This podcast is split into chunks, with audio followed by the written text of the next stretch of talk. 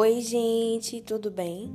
Vamos falar sobre habilidades socioemocionais. Hoje eu vou falar sobre inteligência emocional.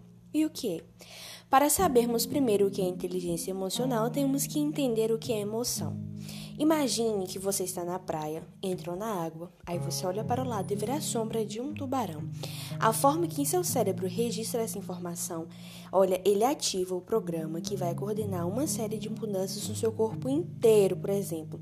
Vai haver a, varia... vai haver a variação na dilatação das pupilas, a sua boca é seca, o cérebro ordena o seu corpo a produzir cortisol e adrenalina, que são hormônios que vai fazer você tem uma frequência cardíaca mais intensa. O mero registro da informação tubarão fez tudo isso acontecer.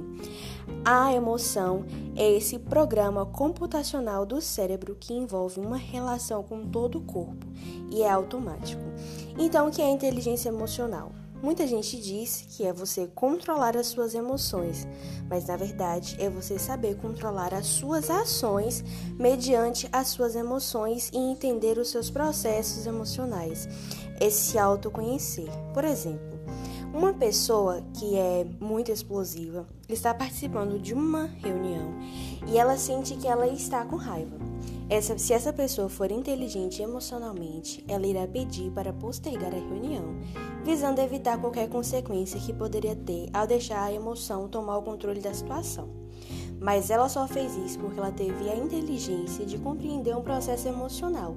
A inteligência, então, é a compreensão de como as emoções ocorrem dentro de nós e dentro das outras pessoas. É, os cinco pilares da inteligência emocional é autoconhecimento, controle final, automotivação, reconhecer emoções de outras pessoas e ter empatia. E tudo que você vai fazer envolve inteligência emocional. E o simples fato de você desejar bom dia a alguém é você ser empático. E quando você é inteligente emocionalmente, você se relaciona melhor com as outras pessoas e consigo mesmo. E todo o nosso ambiente acaba sendo bem gerenciado. E é isso que os recrutadores têm procurado nas, nas pessoas em processos seletivos.